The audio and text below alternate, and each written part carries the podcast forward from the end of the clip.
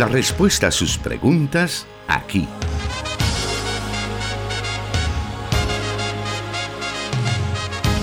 En Solución Bíblica. Comenzamos.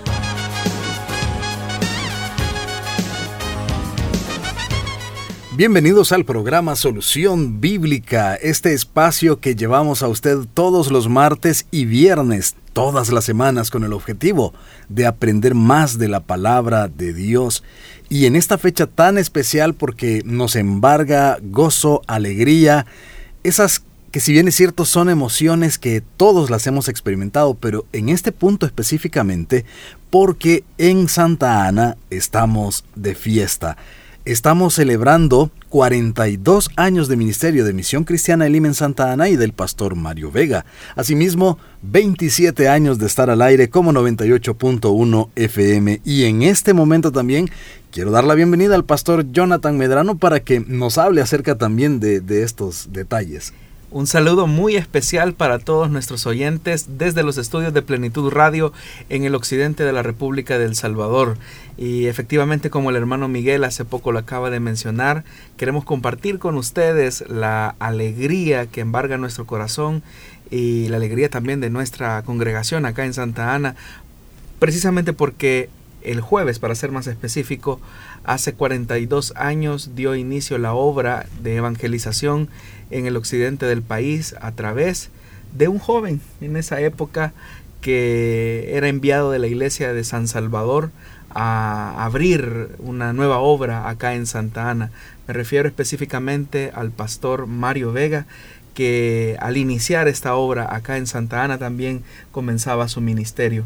Así es que nos llena de mucha alegría porque el día viernes 15 de abril, si Dios así lo permite, estaremos dando gracias a Dios por los 42 años de esta congregación y los 42 años de ministerio del pastor Mario Vega. Y el domingo tenemos una fiesta en los cuatro servicios de Iglesia Elim de Santa Ana por los 27 años de Plenitud Radio que es de donde se produce este programa Solución Bíblica en esta nueva generación y queremos compartir con ustedes esa felicidad que Dios nos concede.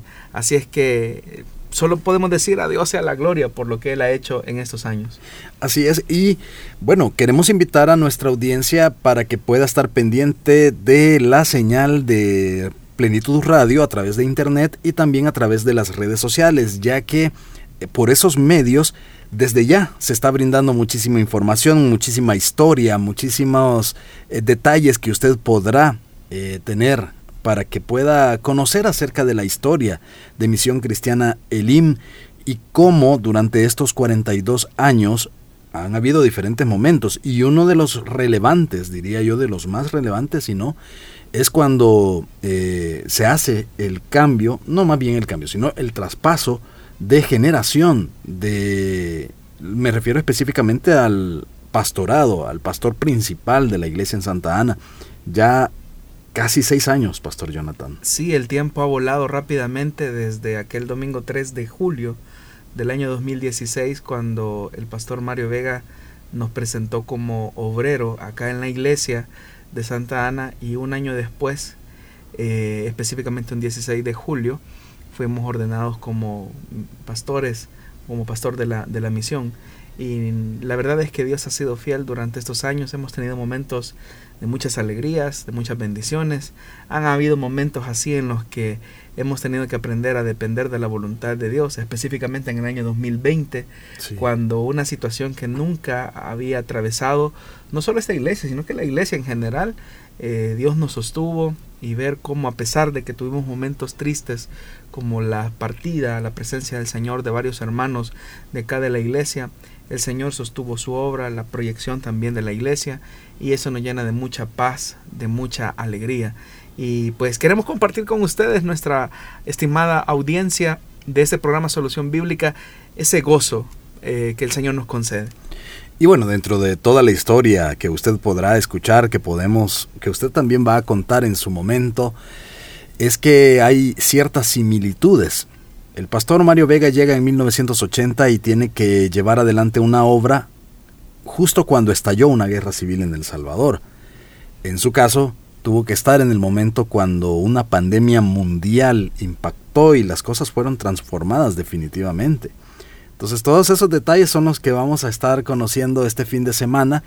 Le hacemos la invitación a usted, estimado oyente de Solución Bíblica, para que esté pendiente de los medios de Corporación Cristiana de Radio y Televisión y las redes sociales de Misión Cristiana Elimen Santa Ana y Plenitud Radio para que pueda conocer esta historia y que esto inspire a seguir adelante, llevando la obra de Dios desde el lugar donde usted se encuentre. Esto puede inspirarle a usted para levantar la obra de Dios y que estos 42 años de fidelidad por los cuales estamos dando testimonio, usted también puede experimentarlos si pone su confianza en Dios.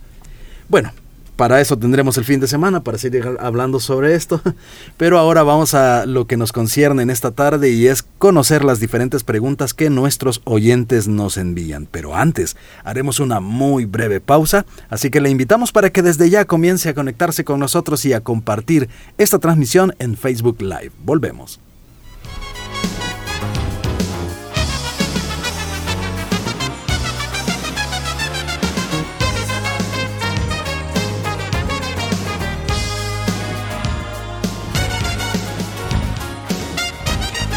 Escríbenos tus preguntas al número de WhatsApp de Plenitud Radio 503 7848 5605 y número de WhatsApp de Restauración 503 78 56 94 96.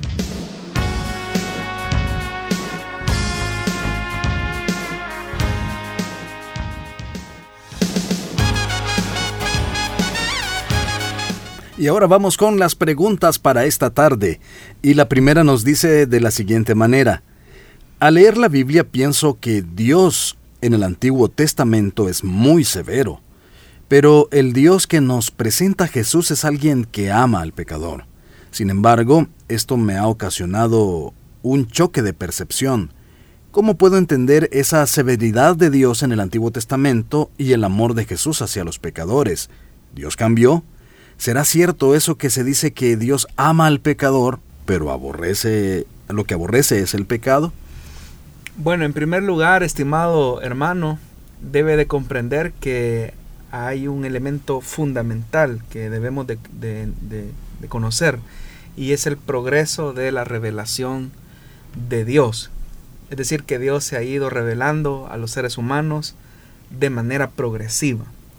Pero antes de especificar esto, debemos también entender que hay cosas que no cambian.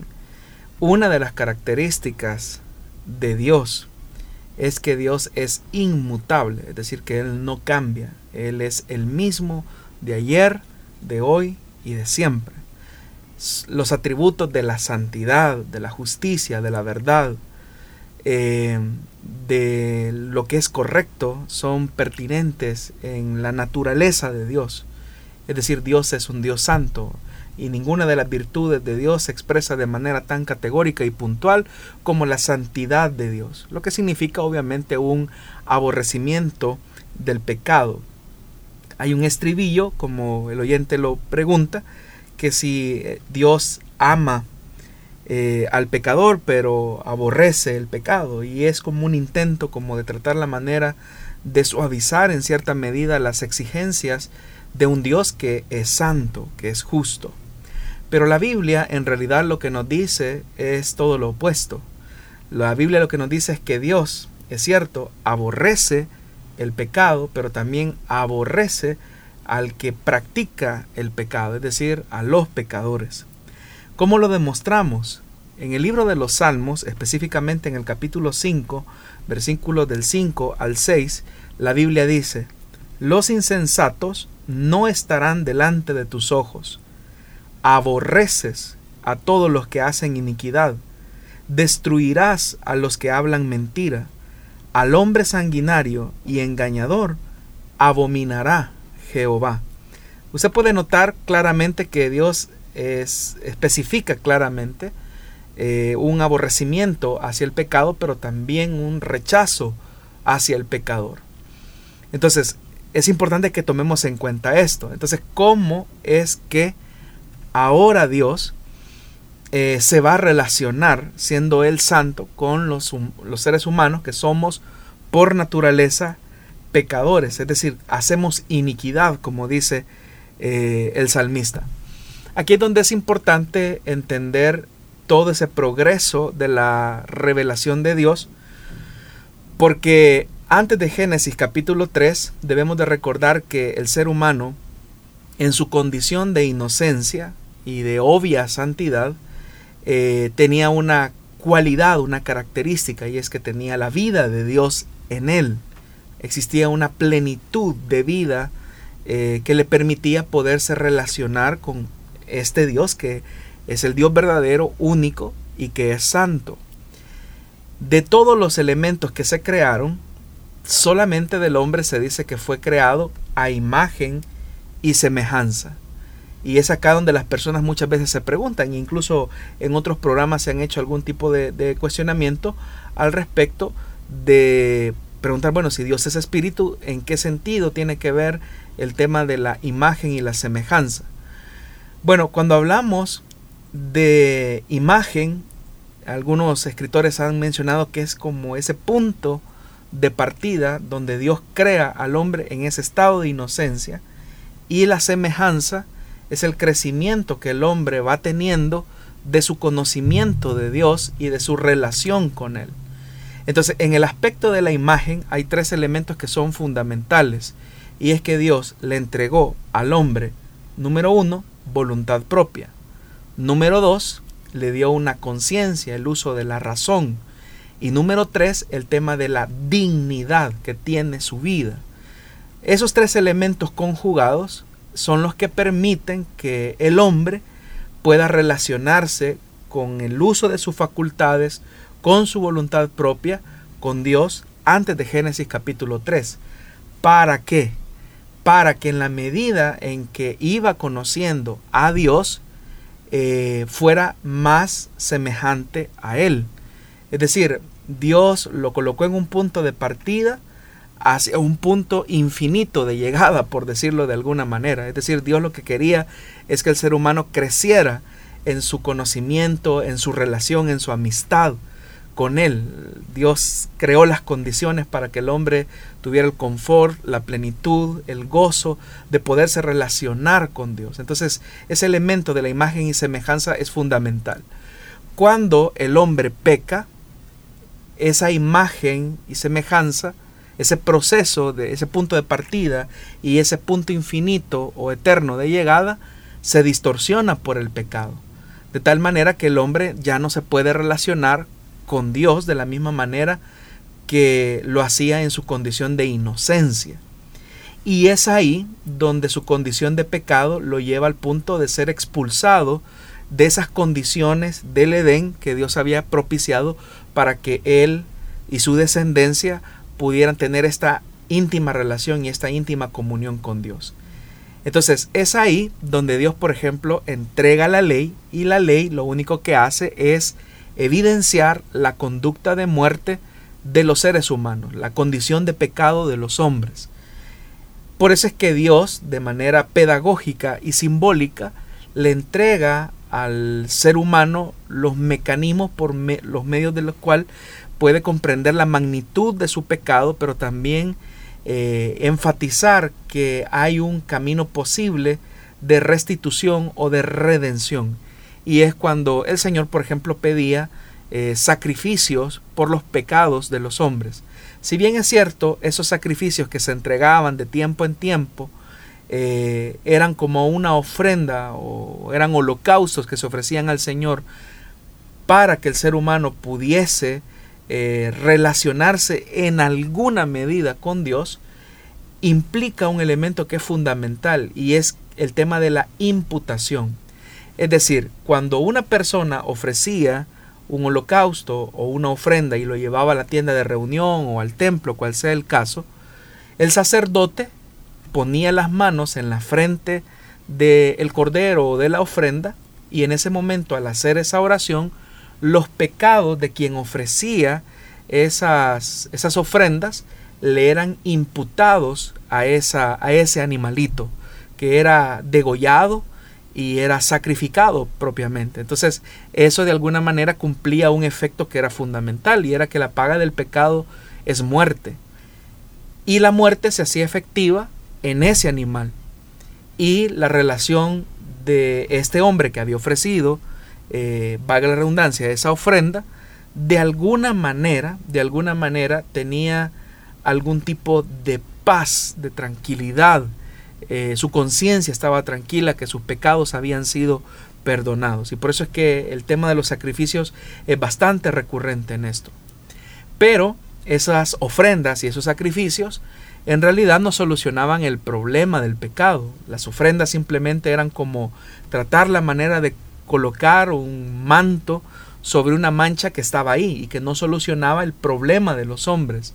Su corazón estaba de continuo hacia el mal y llegó un momento en que todas estas ofrendas y estos sacrificios se fueron trivializando al punto que los seres humanos y especialmente el pueblo de Israel comenzó a despersonalizar, a perder el sentido de lo que eso significaba. Y como repito, eso no solucionaba el problema del pecado, la inclinación de maldad que los seres humanos por naturaleza tenemos hacia lo malo. Es ahí donde Dios obviamente sigue siendo santo, sigue siendo perfecto, establece el principio que la paga del pecado es muerte, alma que pecare, esa debe de morir, pues Él no va a anular su justicia ni su santidad eh, cometiendo un acto arbitrario que lo único que va a producir eh, sería una contradicción de su naturaleza.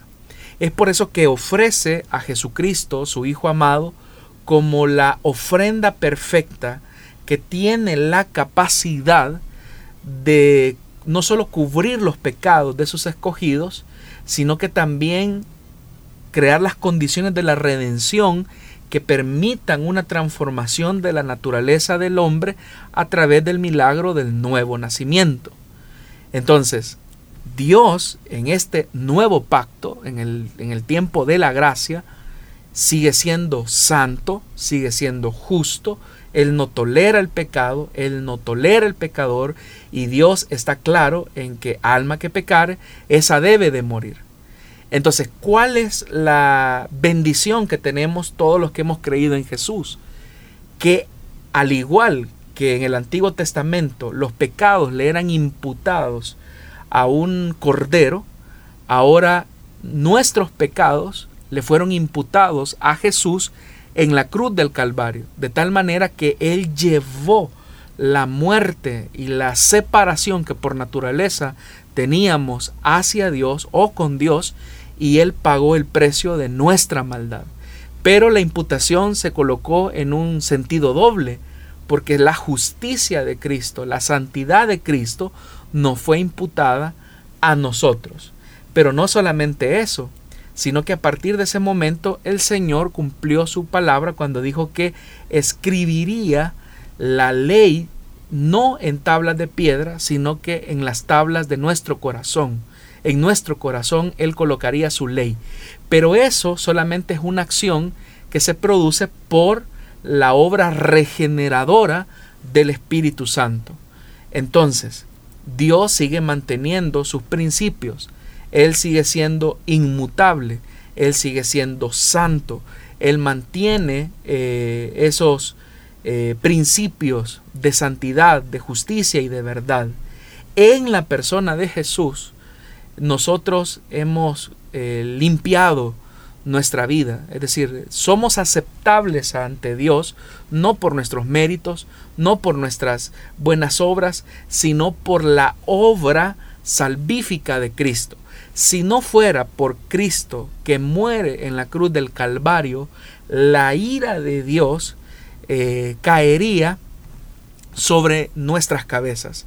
Pero como dice también el escritor sagrado, que habiendo sido trasladado del reino de las tinieblas al reino de la luz, al reino de la vida, ahora eh, gozamos de los privilegios más solemnes que Cristo consiguió por medio de su muerte. Es nuestra, nuestra adopción, nuestra justificación y nuestra regeneración.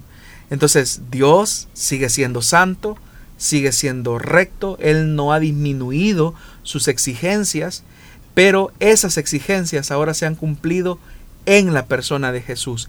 Y ahora los que hemos creído verdaderamente en Jesús, tenemos una naturaleza que nos permite conocer de Dios y llegar a la estatura de la imagen eh, del varón perfecto, el cual es Cristo.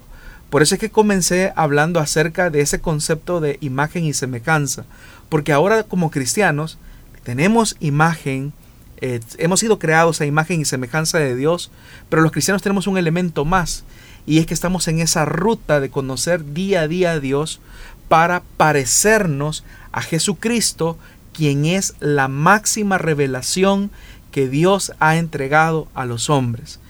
Jesús es la máxima revelación de Dios. Por eso es que Jesús claramente dijo, quien me ve a mí, ha visto al Padre. Entonces, ¿qué es lo que Dios espera de nosotros como cristianos que hemos sido regenerados? Espera que nuestra vida se parezca día a día a la persona de Jesús. Muy bien, vamos a irnos a una breve pausa y continuaremos en unos segundos con más de las preguntas que tenemos para esta tarde acá en Solución Bíblica.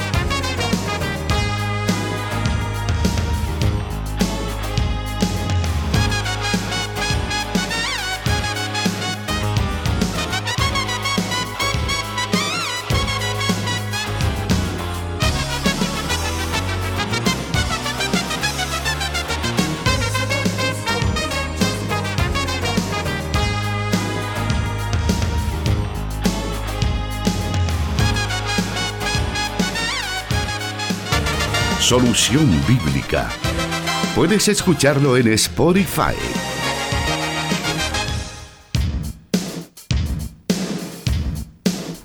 Seguimos adelante con el programa y para esta tarde también estaremos en unos breves momentos dando a conocer algunos de los mensajes que nos envían a través de las redes sociales. Siempre es para nosotros muy valioso conocer de usted, saber dónde nos está escuchando, con quién nos está escuchando. Muchas veces nos mencionan que están con su familia, con sus amigos. Y para nosotros ese es un detalle muy importante. Le invitamos entonces a quedarse pendiente porque en breves momentos estaremos mencionando algunos de esos comentarios. Mientras tanto, vamos a irnos a la siguiente pregunta de esta tarde y dice así. En las obras de creación, ¿cómo participa cada persona de la Trinidad? Y en la acción de salvación y en la vida de la Iglesia, ¿qué función desempeña cada una de las personas de la Trinidad? Bueno, efectivamente, como el oyente lo pregunta, las tres personas de la Trinidad están em, envueltas en las obras de creación. Sabemos claramente que todas las cosas persiguen un fin y es que todo sea reconciliado en el Hijo, tal como lo señala el Nuevo Testamento. Pero cada uno específicamente eh, participa de una manera diferente en las acciones, por ejemplo, que tienen que ver con la salvación. Las tres personas de la Trinidad participan plenamente de las obras de creación. Por eso es que usted notará que hay un, eh, hay un, hay un verbo que se utiliza en plural, ¿verdad? Y es hagamos, por ejemplo, hagamos al hombre a nuestra imagen eh, y semejanza. Ese hagamos habla de una participación eh, activa de las tres personas de la Trinidad en la obra de creación. Pero en el tema de la salvación y en el tema de la vida de la iglesia, cada una de las personas de la Trinidad juegan un papel importante. Por ejemplo, en el tema de la salvación, eh, el Padre es el que ha predestinado para salvación eh, a quienes han de creer en Jesús.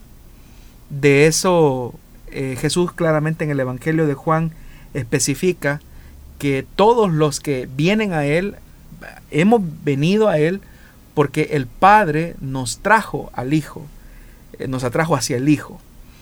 Entonces, en esa obra de predestinación, el Padre tiene un papel importante, pero sabemos también que el Padre envía al Hijo a morir en la cruz del Calvario. Esa acción habla de la redención que el Hijo logra por medio de su sacrificio. Nunca se dice que el Padre haya venido a morir en la cruz del Calvario, sino que es el Hijo el que se encarna y va a la cruz y muere por sus escogidos. El Hijo, antes de ofrecer ese sacrificio perfecto, anticipa la llegada del Consolador, el Espíritu Santo. Y el Espíritu Santo juega un papel importante dentro de la obra salvífica porque por medio de la palabra de Dios y su acción regeneradora es que se produce en nosotros el milagro del nuevo nacimiento, que es lo que también el, el, Evangelio de Juan dice, nacer del agua y del Espíritu. El agua como un símbolo de la palabra y el Espíritu como esa acción regeneradora que devuelve la vida al que cree en el Hijo. Entonces vemos que el Espíritu Santo es el que también participa en esta acción de salvación para los, los creyentes. En la vida de la iglesia, por ejemplo, Jesús es el que bautiza en el Espíritu Santo. Hay que recordar que para que se pueda producir un bautismo hay tres elementos que son fundamentales. El bautizado, el que bautiza y el medio por el que se va a bautizar.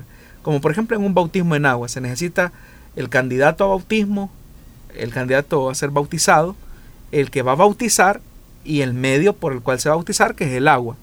En el caso del Hijo, por ejemplo, se dice claramente que Jesús es el que bautiza en el Espíritu Santo. Eso es lo que dijo Juan el Bautista, que el que venía detrás de él no nos iba a bautizar en agua, sino que nos iba a bautizar con el Espíritu Santo. Entonces Jesús es el que bautiza al creyente y lo hace por medio del Espíritu Santo. Pero es el Espíritu Santo el que en esa dimensión reparte los dones espirituales con generosidad. Y de eso nosotros tenemos evidencia en el Nuevo Testamento, específicamente en la primera carta a los Corintios, donde vemos que es el Espíritu Santo el que reparte con generosidad los nueve dones del Espíritu Santo que buscan específicamente centrar la atención del creyente en esa acción que nos conduce hacia toda verdad y hacia toda justicia, hacia lo que es correcto, hacia lo que es verdadero. También podríamos mencionar que en cuanto a la acción de la iglesia, eh, el Hijo, por ejemplo, es el que entrega dones a los hombres. Y cuando hablo de que entrega dones a los hombres, específicamente me estoy refiriendo a que es el Hijo el que, por ejemplo, da los ministros o los ministerios a la iglesia. Ahí es donde Él constituye apóstoles, profetas, pastores, evangelistas y maestros. Es Jesús el que invita, escoge a las personas a quienes va a entregar como un regalo para la iglesia, para que ejerzan un ministerio. Y así podríamos ir especificando otras cosas que cada una de las personas de la Trinidad hacen en el tema de salvación, en el tema de la iglesia, pero cada una juega un papel importante dentro de esto. Al final, como también el escritor del Nuevo Testamento lo menciona en la carta de los Efesios, al final el punto o el, meollo, el meollo del asunto es que todas las cosas puedan ser reconciliadas en el Hijo, en Jesucristo. Entonces, eh, usted puede notar que desde antes de la creación, durante la creación, después de la caída, en la redención, en la acción de la iglesia, las tres personas de la Trinidad eh, participan eh, en diferentes momentos, en diferentes funciones en la vida del creyente y por ende en la vida de la iglesia. Muy bien, vamos a aprovechar este bloque también para poder compartir con nuestra audiencia la respuesta a la siguiente pregunta que nos han enviado. Y esta dice así, ¿puede un cristiano participar activamente en esfuerzos que se hacen en la comunidad como las directivas? Como usted sabrá, eso significaría relacionarnos con personas inconversas. ¿Cuál debe ser el límite que el cristiano debe tener en tales contextos? Bueno, en realidad yo creo que debería de ser una obligación para los cristianos involucrarse en los esfuerzos de mejoramiento de los lugares donde vive. Muchas veces los cristianos hemos entrado en una especie de ostracismo donde no nos queremos involucrar en los esfuerzos que tratan la manera de buscar la mejoría de la comunidad y, lamentablemente eh, lo que el concepto que muchas veces las, los vecinos tienen de los cristianos es que son personas desinteresadas por las problemáticas que sufre la comunidad. Es bastante interesante ver cómo en países donde el Evangelio tiene más tiempo, eh, los cristianos son eh, activos en los elementos sociales de la comunidad. Por ejemplo, eh, tener, digamos, cierto control o cierta participación más bien en las comunidades educativas, lo que nosotros llamaríamos los consejos de educación, los cristianos participan de, de, forma muy, muy activa. ¿Eso por qué? Porque de alguna manera le permite a la iglesia ser incidente, tener algún tipo de protagonismo en la toma de decisiones. Entonces yo creo que como cristianos deberíamos de participar en estas directivas, eh, no solamente para ver cómo otros resuelven los problemas, sino para eh, utilizar ese espacio eh, precisamente para demostrar que somos sal y luz de la tierra, tal como es el sueño de Jesús, tal como es el, el diseño del reino de Dios. Es bastante interesante ver cómo hay hermanos que se involucran tanto en sus comunidades, que han desarrollado proyectos de introducción de agua potable, han desarrollado proyectos de mejoramiento y acondicionamiento de los espacios recreativos para los niños y los adolescentes, otros que incluso han gestionado cooperación internacional para sus comunidades y eso es sorprendente, especialmente cuando los cristianos tienen ese compromiso eh, por mejorar las condiciones de sus barrios y de sus comunidades.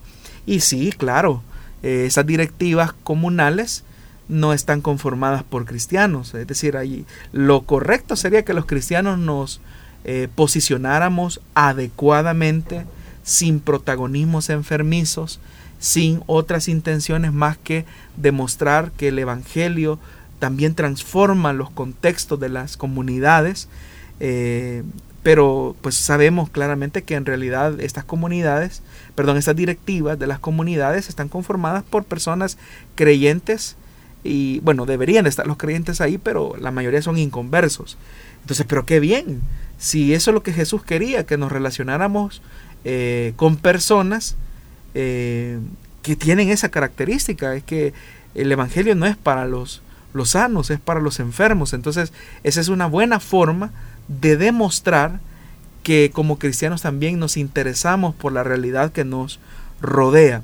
¿Cuál debe de ser el límite para el cristiano en esos contextos? Bueno, pudiera ser que de repente exista algún proyecto en el cual puede existir algún tipo de malversación de fondos.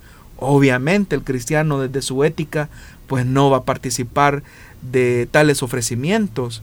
O qué, qué, bueno sería que eh, los cristianos nos demos a conocer por la integridad en el manejo de los recursos públicos que se utilizan para el beneficio de las comunidades. Entonces, el límite, la ética cristiana lo va a poner, o sea, la convicción cristiana de hacer lo correcto, de hacer lo honesto, de no atropellar lo legal, de ser respetuosos con las normas eh, ya establecidas y no sacar algún tipo de provecho.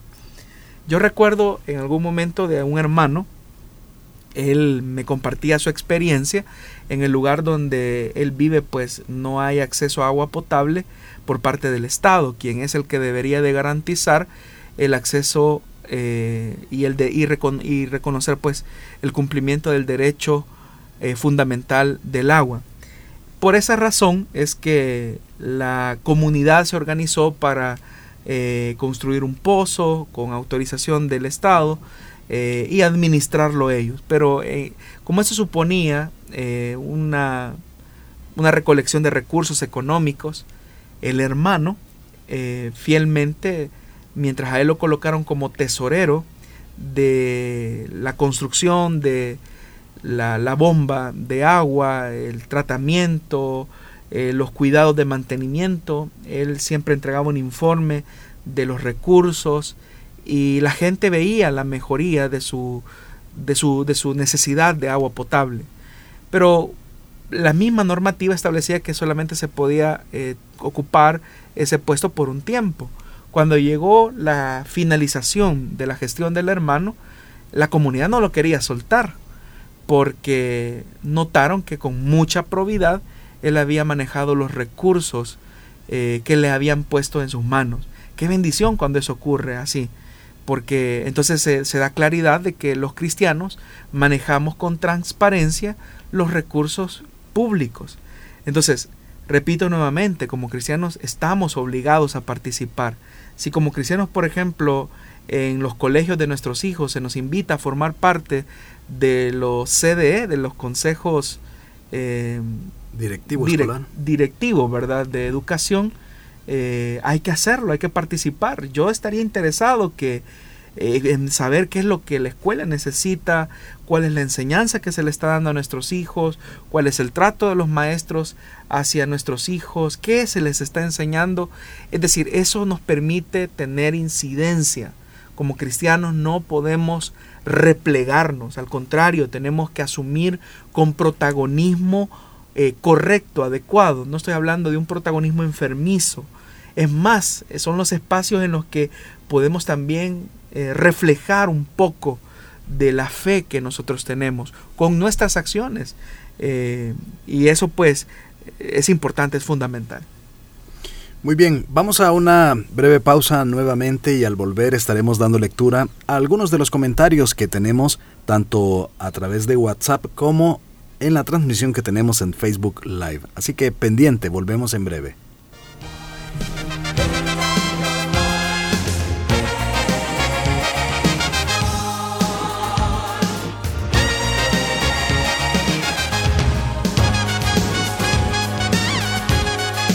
Solución Bíblica. Puede escucharlo en SoundCloud.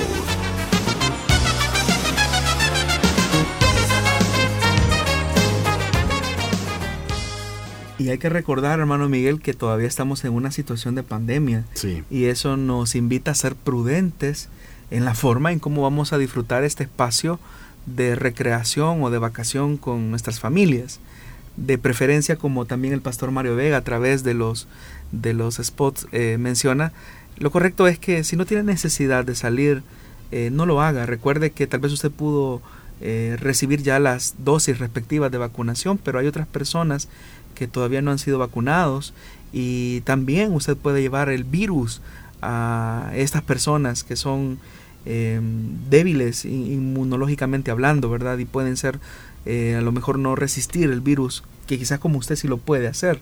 Así que le invitamos para que sea responsable en este periodo de vacación. Exacto, qué buen eh, llamado de atención para que nosotros podamos tenerlo en cuenta siempre. Eh, Ever Cruz nos dice bendiciones. nuestro hermano Luis Germán Delgado Villalobos también nos está escribiendo, reportándose siempre con nosotros y diciéndonos que escucha Solución Bíblica desde cuando el hermano Mario transmitía el programa eh, a través de las, los medios de, en este caso, restauración, ¿verdad? Él nos está diciendo que recuerda muy bien esa época y que bueno, que hemos podido caminar y hemos podido avanzar y sobre todo pues que continuamos adelante con la misión del Señor de transmitir a través de estos medios el mensaje restaurador esos son los mensajes que tenemos. Vamos a revisar rápidamente también la página de eh, Misión Cristiana Elim en Santa Ana, donde también se está desarrollando esta transmisión. Y por ese medio nos está saludando Héctor Gómez. Dios les bendiga hermanos, nos dice saludos desde México. ¿Podrían recomendarnos cómo armar una biblioteca de estudio y consulta? Nos dice el hermano. Eh, felicidades por estos 42 años de ministerio. Nos dice el hermano eh, Héctor Gómez que eh, pues nos está escuchando en México. Sería interesante. En otras ocasiones creo que nos ha dicho el estado donde nos está escuchando, pero pues él está ahí siempre y a la distancia junto con nuestros hermanos en los Estados Unidos. Y respecto a lo que él nos menciona, cómo armar una biblioteca de estudio y consulta. Bueno, depende mucho, hermano, de cuál sea su interés, si es por el área bíblica, si es por el área hermenéutica, si es por el tema teológico, eh, hay, si es por el tema pastoral, si es por el tema eclesiástico. Eh, hay, es un mar realmente, es una cuestión bastante amplia. Yo lo que le sugiero es que eh, usted pueda, digamos, definir algún interés específico y sobre esa base, pues, en las librerías cristianas hay mucho material y también no debemos de tenerle miedo, digamos, a literatura que nos pueda ampliar todavía más los conocimientos en otras áreas que son fundamentales, ¿verdad? Muy bien. Nuestro hermano recordaba cómo en los años 90 a través de la radio, y era el único medio por el cual podíamos estar, ¿verdad? A través de la gran cadena de emisoras Restauración. Exacto. Todavía recuerdo la voz del hermano Santiago, quien está en la presencia del Señor era... bueno, de hecho que el programa comenzaba con eh, esta pieza de las Valquirias, eh, anunciando ¿verdad? que venía solución bíblica. Es cierto, el, originalmente el, el, inicio y el final del programa era esta pieza de Wagner. Así es. Eh, no recuerdo la, las Valquirias. Las Valquirias, ¿verdad? Era el, era el tema que se escuchaba al inicio y pues así era como todos sabíamos que era momento de abrir nuestro cuadernito, ¿verdad? y empezar a escribir.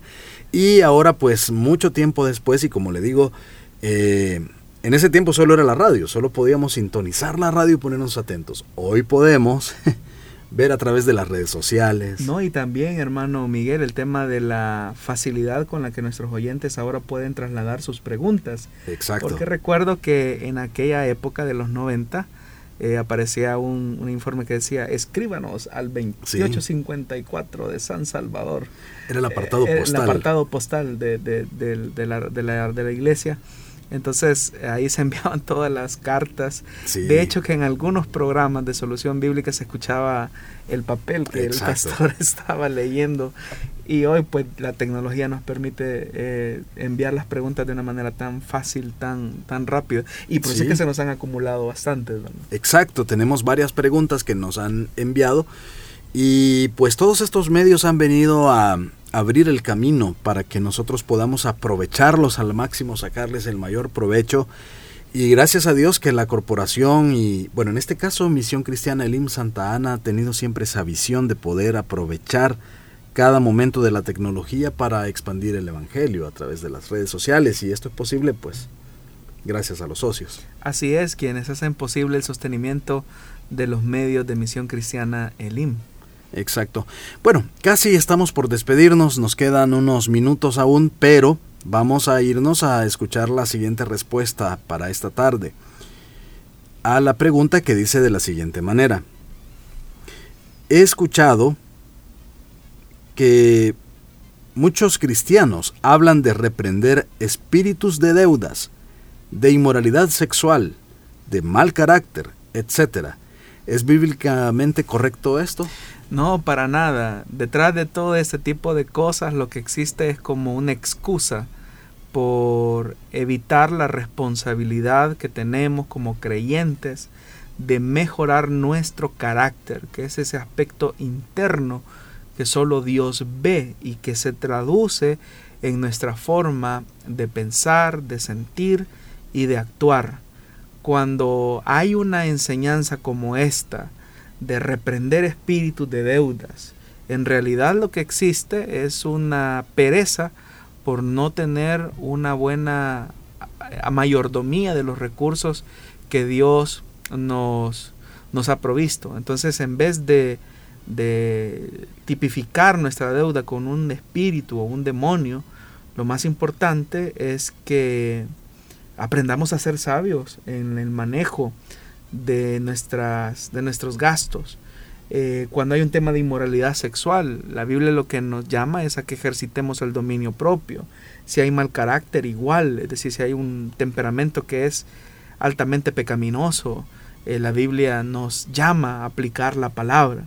Es decir, es que es más fácil que yo diga reprendo un espíritu a que lea la Biblia, la Biblia me hable, la escritura me hable y me, y interpele y me diga esta área en tu vida es la que tienes que mejorar y tienes que disciplinarte por, por hacerlo. Te he provisto de mi Espíritu Santo, te he dado de mi palabra para que tú puedas mejorar en cada una de estas áreas.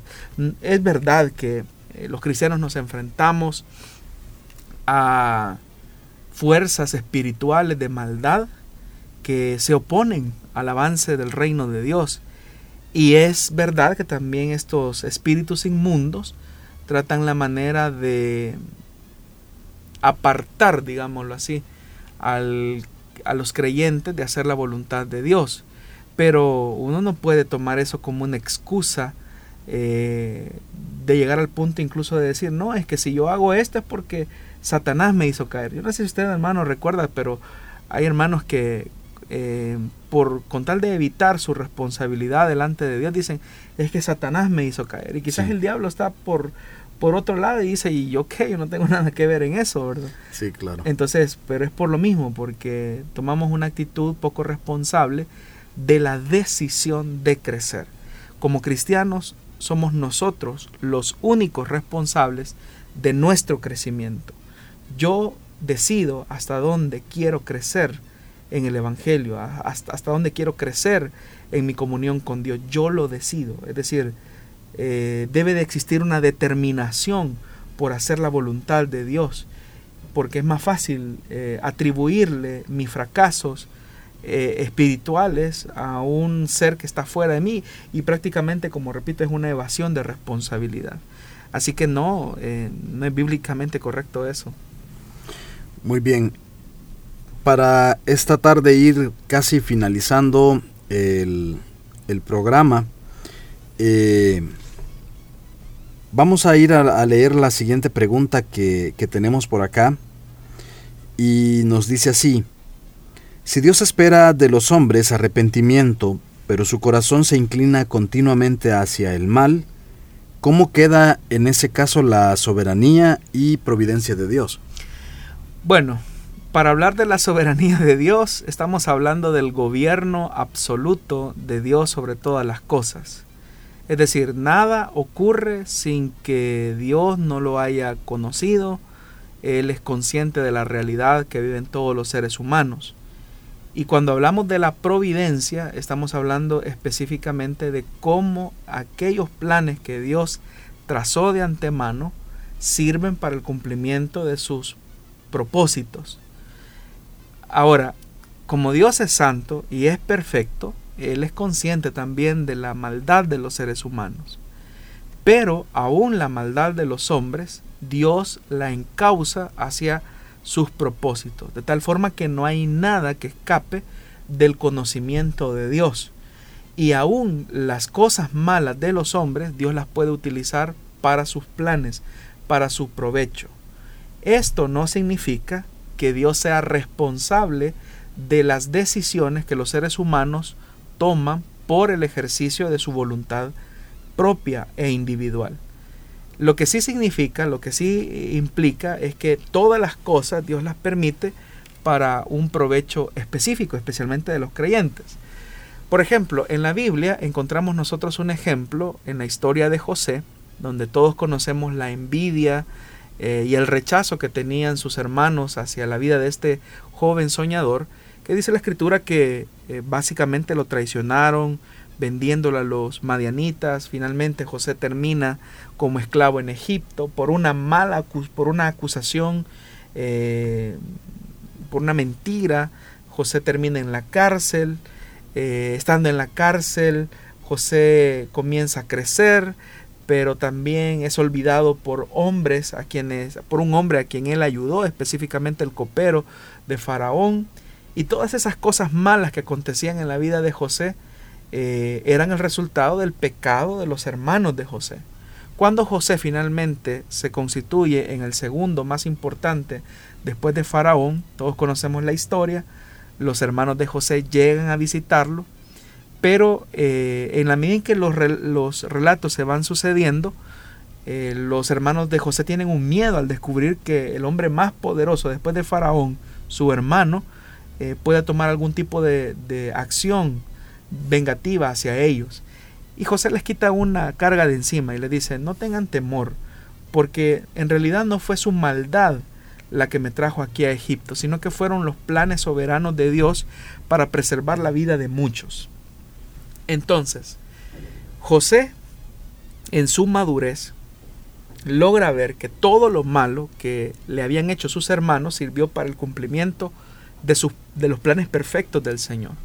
Entonces ahí nosotros podemos ver cómo la soberanía, providencia de Dios, incluso usa lo malo de estos hombres en el beneficio de José y en el cumplimiento de los propósitos que Dios tiene, porque preservarle la vida a, a José y a sus hermanos significaba también preservar la vida y la línea por medio de la cual vendría el Mesías, siglos eh, posteriores, mil, eh, siglos posteriores, milenios posteriores. Entonces, eh, vemos entonces cómo esto se conjuga. Repito, Dios conoce todo, Dios sabe lo que ocurre, pero Dios no es responsable de las acciones pecaminosas de los hombres, pero Él puede utilizar las cosas negativas para el provecho eh, de sus planes, para el cumplimiento de sus propósitos.